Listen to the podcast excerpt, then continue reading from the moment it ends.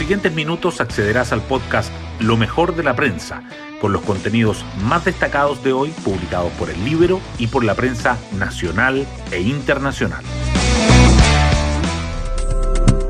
Buenos días, soy Magdalena Olea y hoy martes 15 de junio les contamos que mientras las coaliciones políticas seguían analizando los resultados de la segunda vuelta de las elecciones de gobernadores regionales, la atención de los chilenos se trasladó a Brasil, donde La Roja debutó en la Copa América empatando a un gol con Argentina.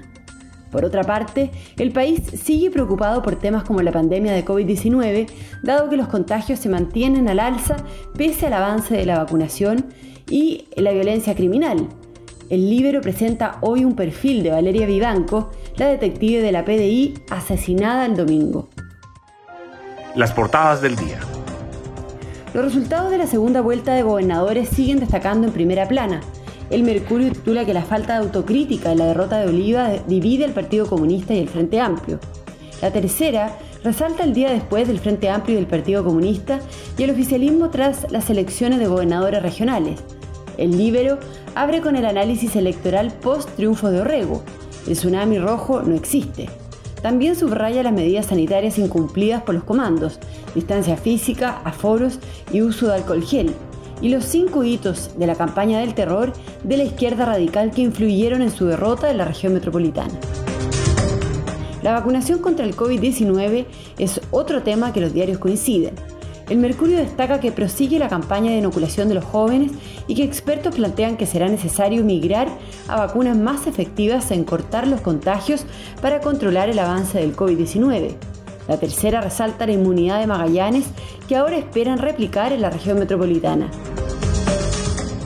El debut de Chile en la Copa América igualmente sobresale en las primeras páginas del Mercurio y de la tercera. Mientras, los temas económicos están presentes en la tercera que informa que el gobierno reflota las alternativas de una pensión universal y el diario financiero que subraya el lento avance de las inversiones estatales y de los subsidios a la contratación del fondo COVID. Temas del Libero.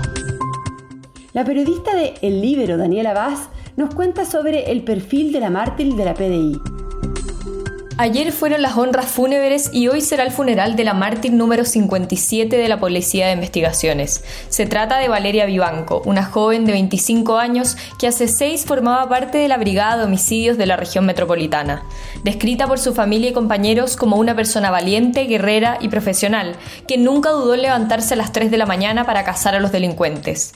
Logró diversas anotaciones de mérito y era la segunda de tres hermanos, todos miembros de la PDI.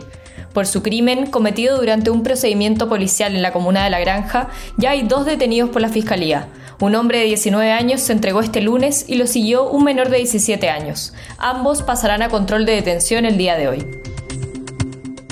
Pueden encontrar esta nota en www.ellibero.cl. Hoy destacamos de la prensa. El Partido Comunista y el Frente Amplio se diferencian a la hora de entregar autocríticas por la derrota en la región metropolitana. El Partido Comunista atribuyó este resultado al apoyo de la derecha y especialmente de las comunas del rechazo a Claudio Rego, mientras que desde el Frente Amplio matizaron que el candidato de la democracia cristiana también ganó en zonas rurales y tuvo apoyo en comunas populares donde ganó Karina Oliva apuntaron al tono anticoncertación de la campaña, a las fallidas primarias presidenciales y al apoyo de Pablo Maltés como posibles causantes de la derrota.